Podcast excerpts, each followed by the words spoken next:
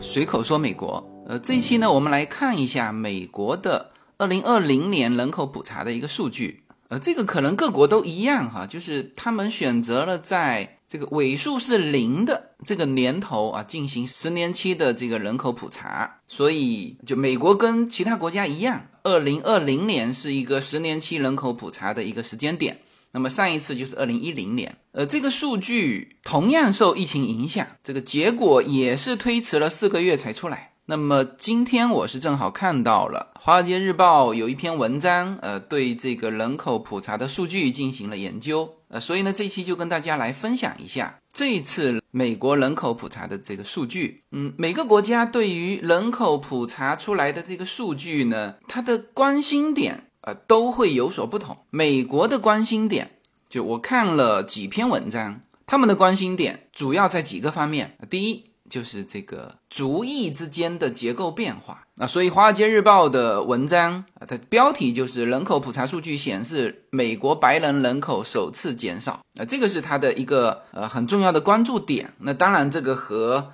美国啊，它是一个多种族的移民国家有关。第二个关注点呢，就在于。它的人口在美国城市之间的流动啊，甚至跨州之间的流动，呃，这个在各个州之间的流动呢，一方面当然是研究市场的人对这个是比较关心，因为他得考虑哪一些州是人口流入州，哪一些州是人口流出州啊。那这个调查数据是这个做市场调查的一个基础数据啊，这是一方面关心这个从经济上关心。这个人口流动啊，另外一方面呢，因为美国的政治，它和这个州拥有多少选票是直接挂钩的。那比如这次的加州，就历史上第一次丢掉了一个，就在美国的联邦众议院丢掉了一个众议员的位置。那这就和它的人口。相对减少有关系，呃，大家知道美国的选举人票是直接影响到美国总统的哈，这有的时候是非常接近的，在几票之间在争。那么加州是一个人口大州，就长期以来它都是五十五票，那这次人口普查之后，它要被减掉一票。呃，大家去年如果有关心美国大选的话，就非常清楚，就是美国总统是二百七十票，他就能够获胜。那么常常有的时候就在几票之间争夺啊，所以像这种深蓝的州减掉一票，那实际上当然大家知道是对呃共和党是有利的。那比如德州啊，因为它的人口增长啊，这次是加了两票，就是选举人票呃，所以这个就对美国的政局有影响，所以这也是美国这个社会舆论关心的点。I moved to California in the summertime. Changed my name thinking that it would change my mind. I thought that all my problems they would stay behind. I was a stick of dynamite and it just was a matter of time. 好，那就让我们来看一下啊一些具体的这一次人口普查的一些数据，然后我们适当进行一些分析，因为数据非常多哈。呃，每一个点我们只能简要分析。首先就是一个大数字，二零二零年普查结果出来，就美国一共啊有多少人呢？一共有三亿三千一百四十四万九千两百八十一人啊，这个是最准确的数字。那当然，大部分写的就四舍五入啊，就是把美国的人口是三点三一五亿，呃，基本上大量的。是引用这个数字，呃，这个数字比十年前增长了百分之七点四。呃，那中国正好前一阵子也公布了人口普查数据，中国这十年是增长了五点三八。呃，那大家知道，中国人口普查之后立刻推出了三孩政策。那美国的这个数字呢？虽然说是比中国高一些哈，但是呢，应该说现在全球都遇到了人口危机的问题。呃，当然非洲不存在这个问题哈，非洲的增长率很高哈。呃，但是像欧洲、美国现在也都开始面临着这个人口增长下降的问题。美国七点四看起来好像还行啊，但是呢，这是有记录以来的就第二低的十年一次的人口普查。那我正好手上有一个，就是一九二零年的这个增长率，二零二零年的七点四是仅次于这个大萧条时期一九四零年的那个七点三。呃，所以这个呢，其实也应该引起美国社会的高度警惕。但是，呃，现在我从我文章上看，呃，更多的可能是他们把这个重心呢，还没有放在生育率上，是还是放在这个种族结构和地区之间的流动上。但实际上，这个数据已经非常清楚，就是历史以来的第二低，而且这个数据比其他的这个年份。是下降很多的。我们来看一下哈，美国的这个人口增长，就十年的人口增长率哈，不是每年的哈。呃，一九二零年比上一个十年，就是一九一零年，增加了百分之十五啊。一九三零年比上个十年增加了百分之十六点二。好，然后就进入大萧条。大家知道，美国从呃三零年到四零年是大萧条时期哈，所以一九四零年的增长就瞬间掉到百分之七点三。啊，然后一九五零年又高速增长百分之十四点五，一九六零年达到顶峰。大家知道我们说的这个美国黄金一代，说的就是一九六零年出生的孩子。一九六零年比上一个十年人口增长了百分之十八点五，一九七零年是十三点三，一九八零年开始下降十一点五，到一九九零年是到达一个低点哈，也有百分之九点八。就增长率也有百分之九点八。二零零零年，呃，千禧年的宝宝，呃，又开始呃有一个大的增长，就是十三点二。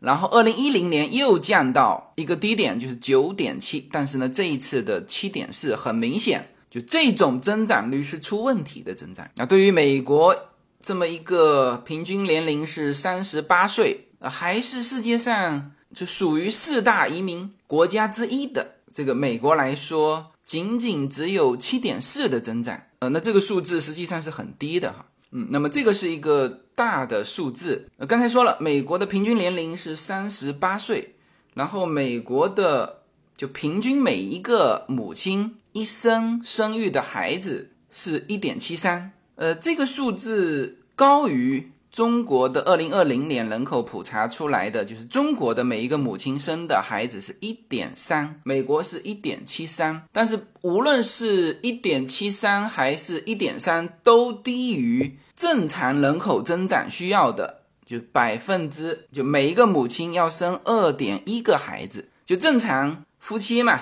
他不是说你每一段婚姻生几个孩子啊，是你的每一个妇女一生要生育几个孩子。那么这个数字我们都知道，平衡的数字是二，但是呢，它要扣掉呃一些婴儿的死亡率，那所以呢，这个 CDC 的数字就是合理的数字应该在二点一，那这个也是呃全球公认的一个呃这个区域或者这个国家要维持它的人口的平衡需要的每一个母亲的生育率，但实际上无论是美国的。一点七三还是中国的一点三，都是低于这个数值的啊。那这个是人口普查的大致的一个情况哈。来，我们来看一下美国人关心的点啊。呃，首先就是种族结构啊，这就是我们在《华尔街日报》上看到的数据显示，美国白人人口首次减少。然后副标题是十年统计表明，拉丁裔、亚裔和其他种族群体在过去十年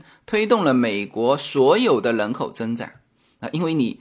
白人人口是在减少。来，我们看数据哈，美国的人口普查有分族裔的哈。那么在二零二一年到二零二零年期间，非西班牙裔白人人口下降了百分之二点六啊。那这个统计方式我在很多表格里面都看到过，就是我们填写很多美国的表格，他写那个族裔的时候就写了。非西班牙裔白人，就这个不了解的人看起来有点古怪哈，就是白人就白人，呃，这个就为什么又要把它西班牙裔和非西班牙裔给分出来？呃，那这里呢，它有一个划分哈，就是西班牙裔的白人是统计在西裔里面的，就是西班牙裔，我们统称叫西裔。那非西班牙裔的白人啊，是被美国认为是当时从欧洲过来的。在美国的这个人口结构里面，始终是占据主体的啊，或者是我们说叫主流的这个群体啊。那么这个群体就非西班牙裔白人的人口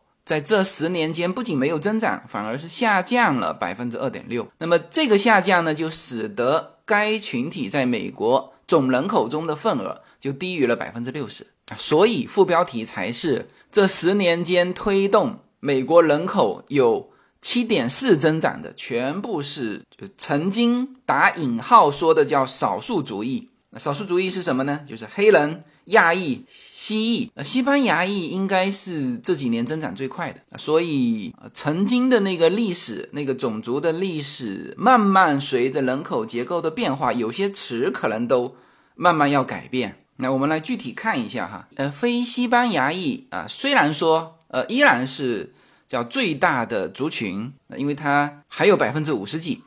呃，但是呢，这个百分之二点六的下跌，表明了什么呢？表明了这十年来，一个是出生率的下跌，就是白人出生率的下跌，以及移民人数的减少。那死亡率这基本都差不多哈，那就是出生率下跌，然后白人移民减少。当然，它这里面有有一些混血的，这种就是声明超过两个或者更多族裔的，呃，那么这些人他就勾选项是在。混血那一块啊，在这里面有包含白人，但不是那么纯种的白人。当然，你亚裔和黑人混血也是勾那个混血哈。那么这个叫多种族的人口，美国在二零一零年的时候记录是九百万，二零二零年呃增长了接近三倍哈，现在是。三千三百万了，那么这个数值也就证明了美国多元化的这种交融啊，那这个血缘都开始交融了嘛，那这肯定能够说明问题。那么这个呢是增长了百分之两百七十六啊，那么为美国的七点四的这个增长啊做出最大贡献的就是西班牙裔和拉丁裔啊，那这个在美国是统称西裔哈，这个人口现在有多少呢？有六千两百万人。比二零二一年增加了百分之二十三，然后他们现在占到总人口是百分之十八点七，高于二零一零年的百分之十六点三。那么这个族群是一个比较特殊的族群，就是你从外貌上看，可能还看不出来，有的是白人，有的皮肤。啊，相对比较黑啊，甚至有一些看上去就是黑了啊，就是，但是呢，它有一个共同的点，就是他说西班牙语，就他的母语是西班牙语，呃，那么这个也是美国人口的一个特点哈，他他这个族裔啊，就有专门的这种叫西语裔啊，呃，那作为人口结构来看，也确实这部分人应该是划分成一个群体哈，因为因为他们的生活习惯、家庭观念。呃，娱乐方式，呃，甚至这个西语裔的歌啊，现在在美国非常流行，也就是因为他们人口的增长啊，所以这个是为美国的七点七点四的这个人口增长做出最大贡献的一个主意，西裔啊，然后就是亚裔，呃，亚裔人口现在是达到了两千万啊，当然这里面亚裔里面这不仅包括华裔哈，呃，还包括东亚的这些。日裔、韩裔、呃，印度裔，印度裔在美国是大家都知道是很多大公司的 HR 全是印度裔，所以呃，这个印度的留学生比中国的留学生留下来的要要容易一些啊。还有比如说菲律宾裔啊，非裔啊，非裔呢是亚裔里面收入最高的族裔，大家可能都以为说啊，是不是日裔？日本人？呃，收入高不是，也不是我们华裔啊，呃，是菲律宾裔啊。那这个是和菲律宾裔呃几乎垄断了美国的护士行业有关。那护士收入也是高的，哎。那么亚裔人口占到两千万，比二零二零年增长了百分之三十六，这个增长的数值是最高的啊。但是总体的人数那是没有西裔高哈。直到现在，二零二零年这个数值呢占美国总人口的百分之六。二零一零年的时候是四点八，嗯，那么这个是亚裔啊，也做出很大的贡献啊，特别是在增长率方面，黑人人口也是增长的，黑人人口现在是四千一百万，比二零二一年增长了百分之六啊，那这个增长呃基基本上还低于整体的一个总的增长七点四哈，所以从这个角度上来说，从大的结构不动的情况下，黑人的人口实际上没有增长或者是负增长哈，所以它的。人口比例结构从二零二一年的十二点六下降到了十二点四。那还有一些少数族裔，也增长得非常快啊。人口普查统计了这个美国的印第安人和阿拉斯加的原住民，这个数字是三百七十万，比二零二一年增长了百分之二十七，但是他们占总人口就很小了，呃，现在是百分之一点一。然后还有夏威夷的原住民和呃太平洋的岛民。呃，这个只有六十九万，但是也增长了百分之二十八。虽然增长率高哈，但是他们占比是很小的。然后，呃，既统计族裔又统计年龄的，就把这两个数据拿出来一分析，就是说多元化的整体的这个方向，在美国来说，这是一个非常确定的方向。也就是说，美国白人的人口会继续减少，其他族裔的会继续增加。你看，美国现在的孩子，他的统计应该是十六岁以下吧？那刚才我们看了，就是整体白人的比例是五十几啊，但是呢，到孩子这一个层面，白人的比例呃直接就降到五十三，所以现在美国的孩子里面百分之四十七是非白人，那么这个是高于二零二一年的百分之三十五。那么也就是说，年轻的一代多元化的这个趋势是非常明显的，这个是美国社会关心的一个点啊，就是关于族裔的。嗯，从这个人口结构的变化来看，我们返回头说，对于共和党跟民主党的这个利弊啊，就这个趋势绝对是对民主党有利的。大家都知道，就民主党的政策啊，或者说他的选民是以少数族裔为主体啊，比如说纽约。加州啊，这种就移民多的，或者说更多元化的州，基本上都是叫深蓝；而中部就是纯白人多的，基本上叫深红啊。所以多元化的增长，呃，实际上是对民主党是更有利的。好，那么这个是人口结构。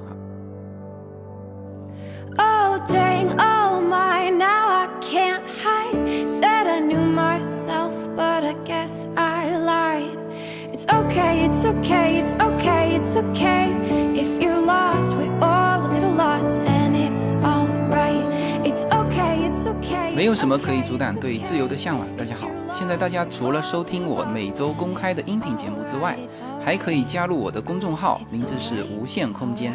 在这里，我建立了会员专区，每周都将会有多期的视频或者音频节目会在会员专区独家播出。此外，每周六晚上在无限空间中还有随口说美国的视频直播节目。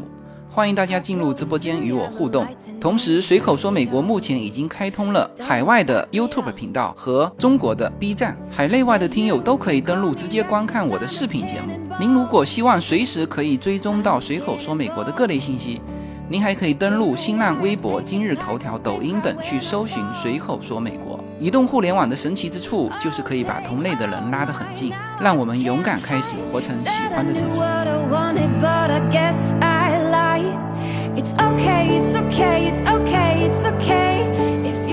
来，我们再来看一下它的流动。呃，首先这里面有一个城市跟郊区的呃一个大的趋势，农村人口的减少。那么这个趋势在十年中是一直在减少。就二零二零年，美国超过一半的县的人口少于了二零一零年啊，不是说增长幅度小哈，是直接少于了二零一零年人口增长。的地方几乎全部发生在大都市。你看，按照这个数据，呃，超过一百万人口的都市区的核心地区人口增长了百分之九点一，而都市区的郊区增长了百分之十点三，然后小的都市区是增长了百分之七点一，而这个小城镇和农村地区总人口下降了。百分之零点六，那么这个就是非常明显的一个趋势，就是人口往城市流动所以是美国也在城市化哈。美国最大的十个城市啊，其中凤凰城的人口是增长的最快，增长了百分之十一点二，呃，然后亚利桑那是取代了费城，成为了美国第五大城市。呃，纽约那还是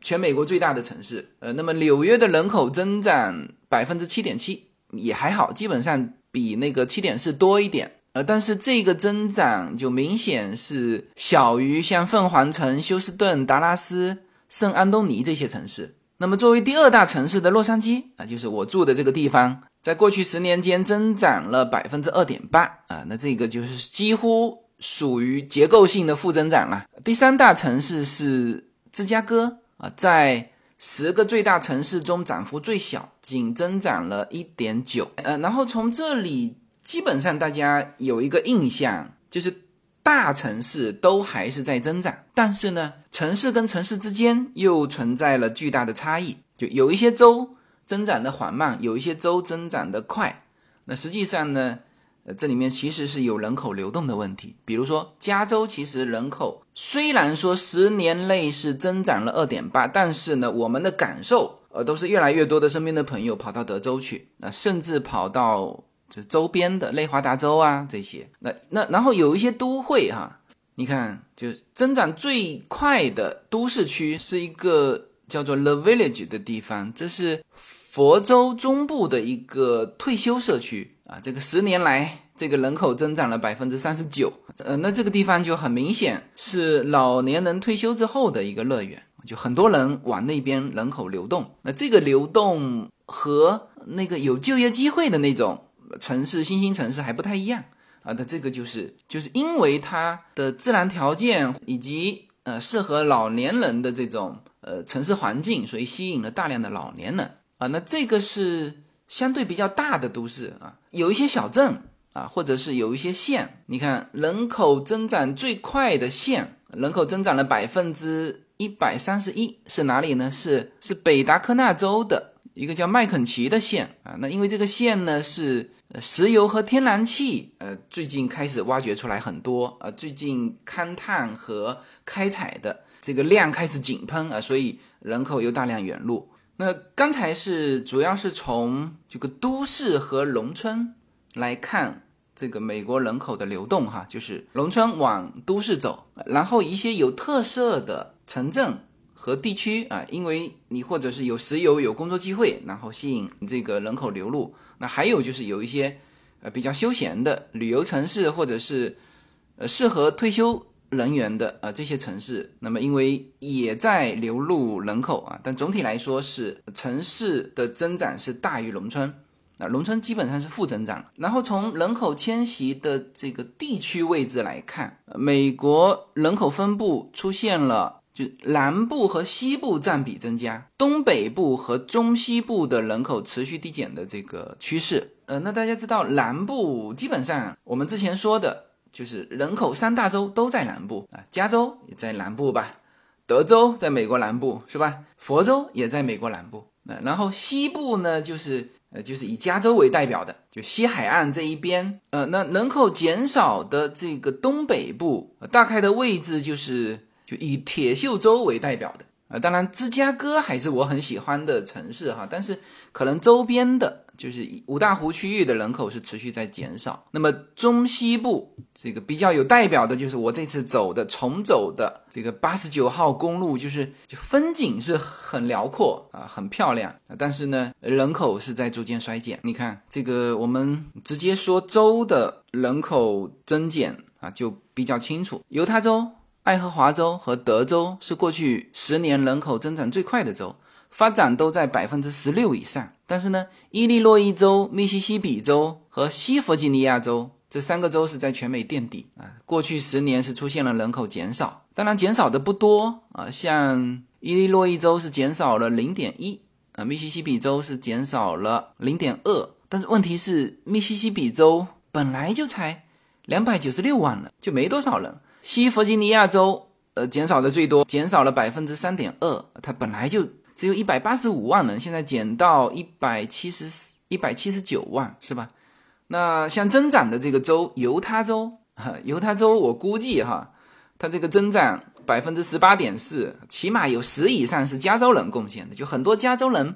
就跑到犹他州去。呃，这些地方的人口流动。啊，其实也可以看得出美国经济的这个变化哈，比如我们之前说的铁锈州啊，也就是刚才说到的人口流出最多的呃的这些州呢，现在的情况是越来越差。这个五大湖区域是曾经被美国称之为制造业带的，那么随着这个全球化的进行，以及制造业按照现在美国的说法叫提早的。退出美国，那么造成了这些州整个产业结构的失调，然后造成人口锐减。即使在现在还在铁锈州生活的人来说，因为受美国整体的一个呃这种影响哈，其实那些人被称为叫被遗忘的人群。为什么？呃，这里面就要必须要讲到美国的政治体制，就造成了那些人是真的是叫被遗忘的人群。因为美国的政治是选票影响的。啊，这个州选票多，那么它的话语权和影响力。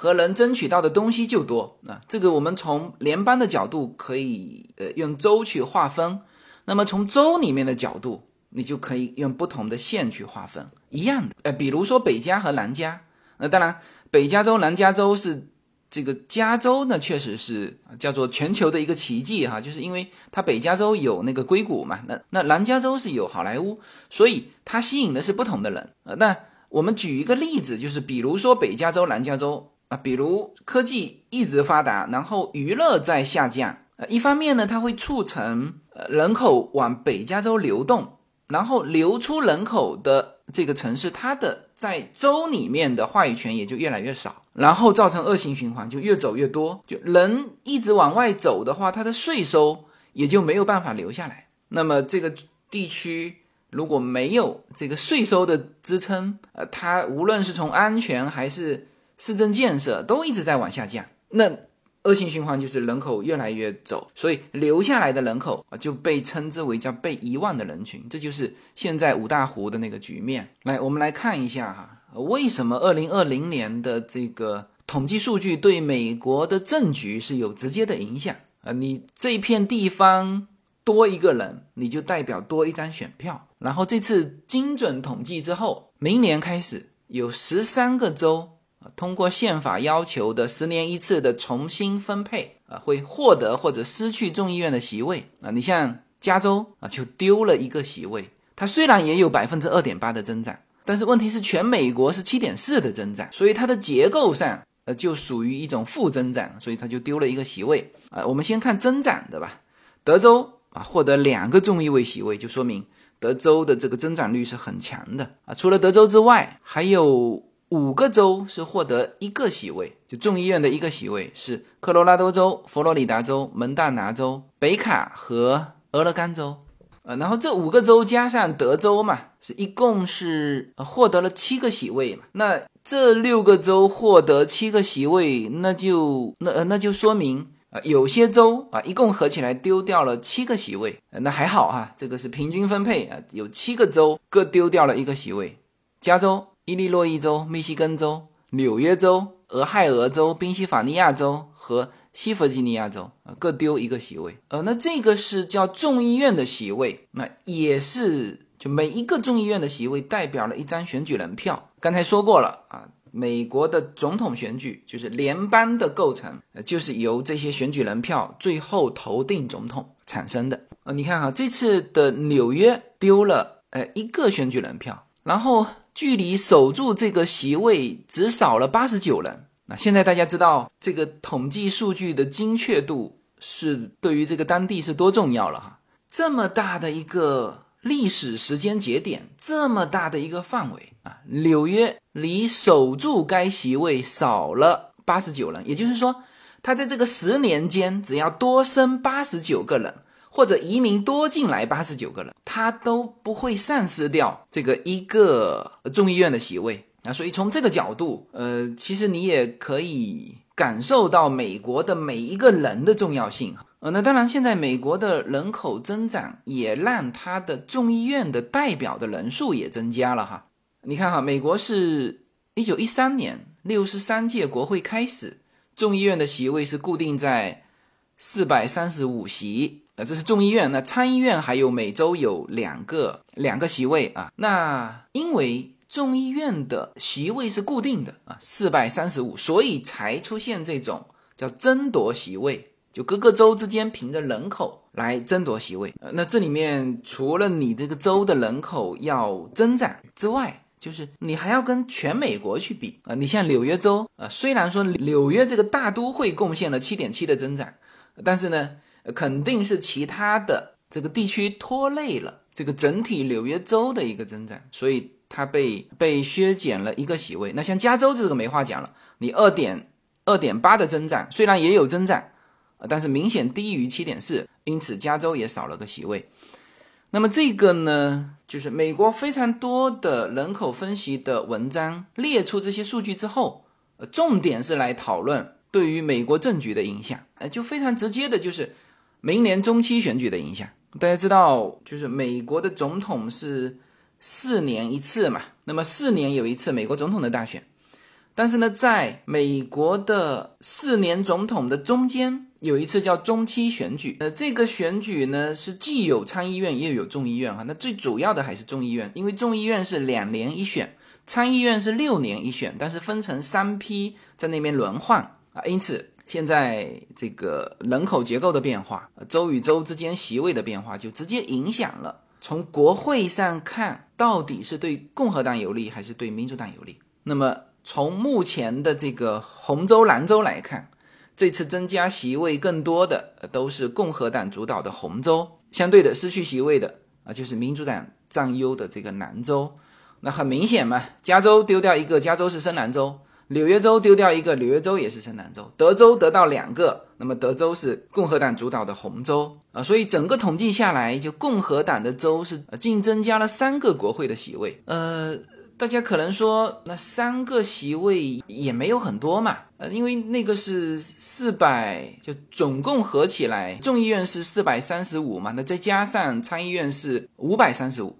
呃，五百多票，你这差三票，呃，三票已经非常重要了。我们来看一下，就是本届众议院，民主党是占到了二百一十八席，共和党是占到了二百一十二席，就总共是四百三十五嘛，众议院嘛。呃，还有五席是就独立党派的哈。那我们来看，总共现在他们只差了六席。而如果假设其他条件不变的话，单单这个改变就足以让两党在二零二零年直接就打平了。那当然，现实是比较复杂的。那因为我们现在会看到更多的是，比如说德州人口流入，那可能流入的人口里面。啊，大多数是从加州流过去的，那或者说是从周边的蓝色的州流过去，因为因为蓝色州的这个席位在降低，就说明人口在减少嘛，是吧？是蓝色州的人口流到了红色州。好，那这里面你就要去分析它是为什么流动过去的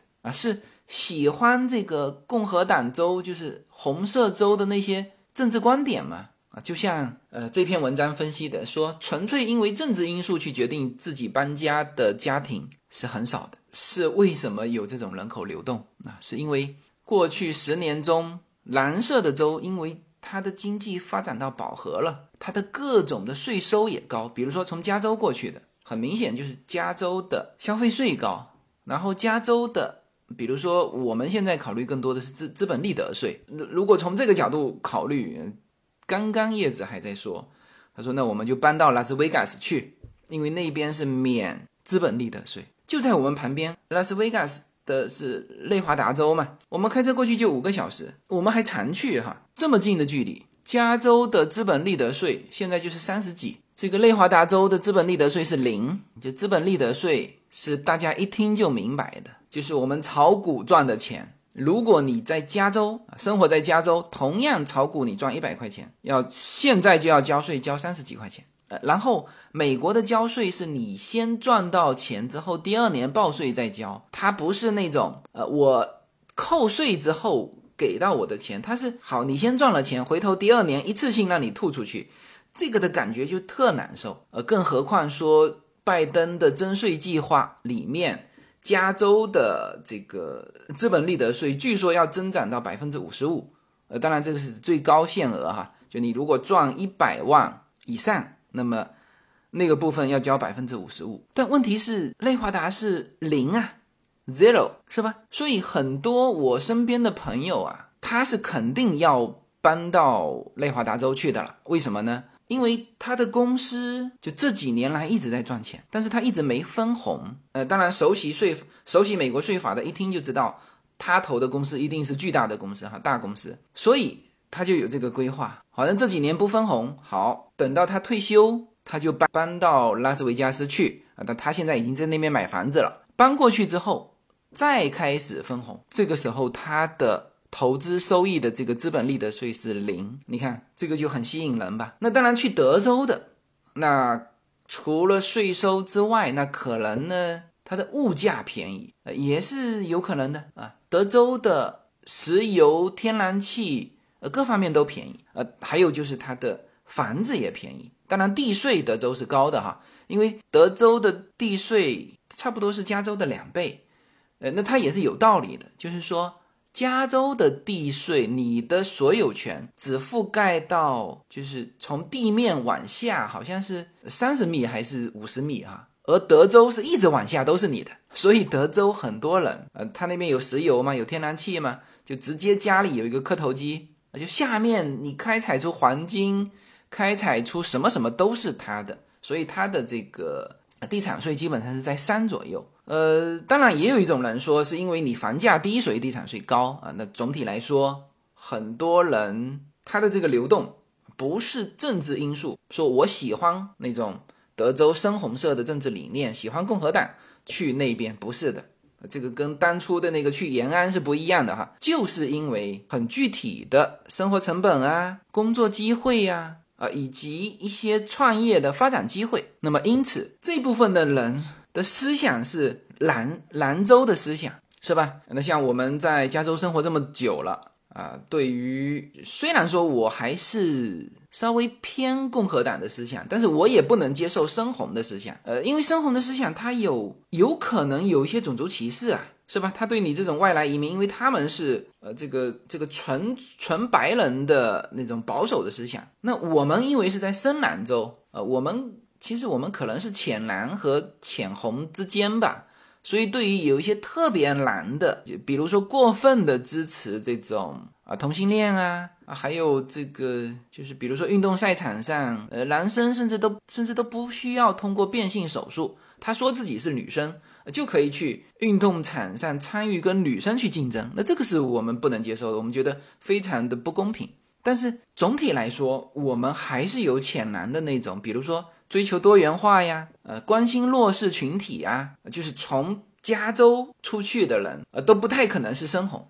因此呢，就有人说，你不要以为说德州多了两个什么众议院的席位，也许加州这一帮人过去之后会直接选出民主党的这个州长，呃，甚至是州的一些议员嘛，就会把这个红色的州给它变淡了。啊，深红变成浅红，那所以这个就是我们说的，就现实会更加复杂一点。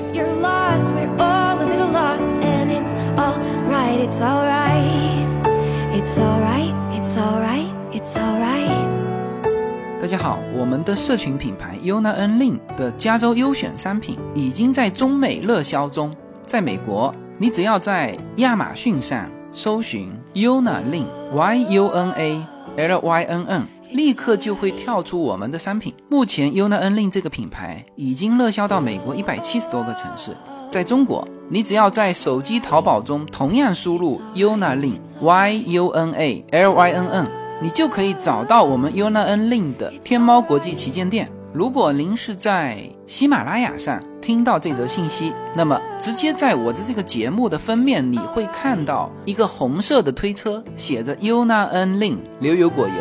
点击进去，也就是我们天猫国际的旗舰店。现在，无论你是生活在美国还是生活在中国，您都会非常方便的能够网购到我们 Yuna N Lin 这个品牌的商品。拿起手机下单，就可以品尝到自由军一家为您分享的加州阳光的味道。谢谢大家。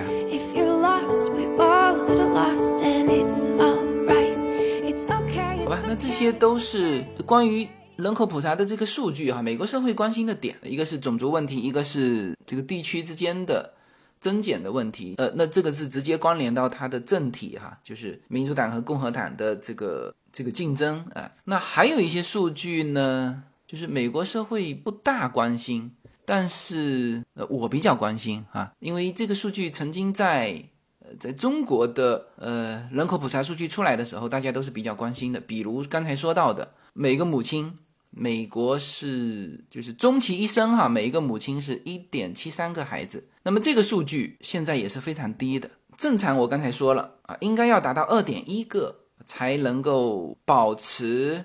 整体这个区域的人口平衡。那当然，呃，你也可以说我用移民的方式啊，因为美国是移民国家啊，它有政策来引入移民，这个是 OK。但是如果没有移民的情况下，二点一这个数字一旦降低，你的人口就是减少。所以啊，中国的那个一点三引发了很多人的关注，因为中国不是个移民国家，是吧？那可能有人说，呃，这个我们广州不是也很多黑人？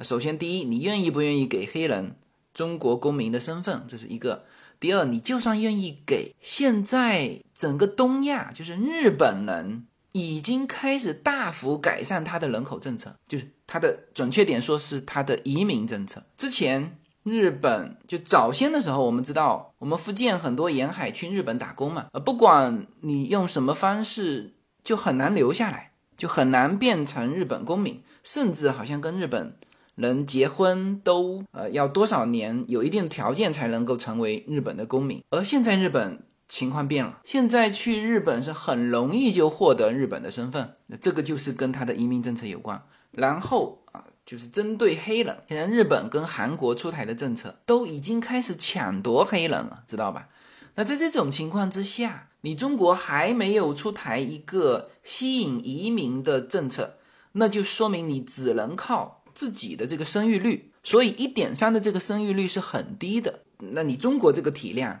你也很难说移民能够在你人口增长这么大的体量人口增长里面占据发挥一定的作用，这是不太现实的，是吧？那就变成说你的这个一点三是让人非常担心的。那美国的这个一点七三也也引发了这个美国人口学的这种的的关注和担心哈。你看哈，一九五七年的时候。这个数字是三点七七，就是美国的每一个母亲终其一生是生三点七七个孩子，然后八十年代调回到一点八四，但是九十年代又回升到二点零八，呃，二零零七年之后又逐步下降，二零一八年是创纪录的低点啊，然后这十年平均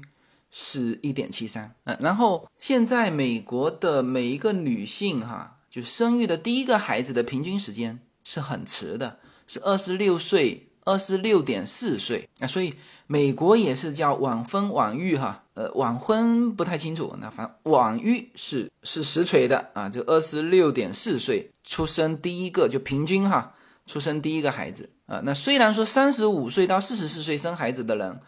比过去有所增加，但是二十以前到三十岁出头生孩子的人正在减少。呃，这就是美国呃，这个事实上有这种网育的呃社会现状，好吧？那时间关系，我们只能这一期分析到这里。那总之，呃，虽然说美国在所有发达国家当中，这个出生率和它的人口增长啊，比人口出现负增长的这个日本和欧洲情况要好，但是它的这个就这么多年以来，这个一百年以来的第二低的。这个人口增长率也引发了美国社会的一个关注。呃，那这里呢，除了就是各个地区、各个州、各个城市争夺人口之外，呃，我们也很容易就想到，这个人口出来之后啊，美国它也会进行调整，因为中国就是开始了三胎呃三孩政策嘛。那么美国这一阵子，我看这个拜登还没缓过劲啊，还没空解决这个什么。人口减缓的问题，呃，但是，一旦疫情过去，哈，我相信美国的政策会对这三个方面呃开始关注。第一，就是出生率，出生率的这个降低要把它提高上去。呃那美国正常使用的就是鼓励生育政策。那包括这次前几天我还收到白宫给我们就是每一个家庭的信嘛，就是说，啊，这封信现在还在我这个桌子上，哈。嗯，这个就是就直接针对儿童的一个呃减免计划，就税收抵免计划。二零二一年，大多数有孩子的家庭将获得每个六到十七岁的孩子是最高获得三千美元的税收减免，然后六岁以下的是获得最高三千六的税收减免。然后从七月份开始，呃，六到十七岁的孩子每月可获得两百五十美元。六岁以下是获得三百美元啊，就是类似这种补贴哈，因为我现在还没有收到具体的支票。那像这种啊，是一般美国会采用的这种鼓励生育的政策。那还有就是移民政策啊，移民政策大家都非常关心哈。美国这几年移民政策有点，就是按照数据分析的，就直截了当说叫移民的减慢。那么是不是会对移民政策呃更加的开放？我觉得是有可能。那还有一个当然就是。关于老龄化的这个呃这个方面啊，那是属于这个养老题材啊，所以这些都是根据这个二零二零年美国的十年人口普查的这个数据，我们可以去推导美国今后可能在哪些方面会有所动作，就政策上会有所动作，好吧？那今天我们聊美国的人口普查数据以及一些分析。呃，那这个也增进大家对美国的一个整体的了解，好吧？那这一期就到这里，好，谢谢大家。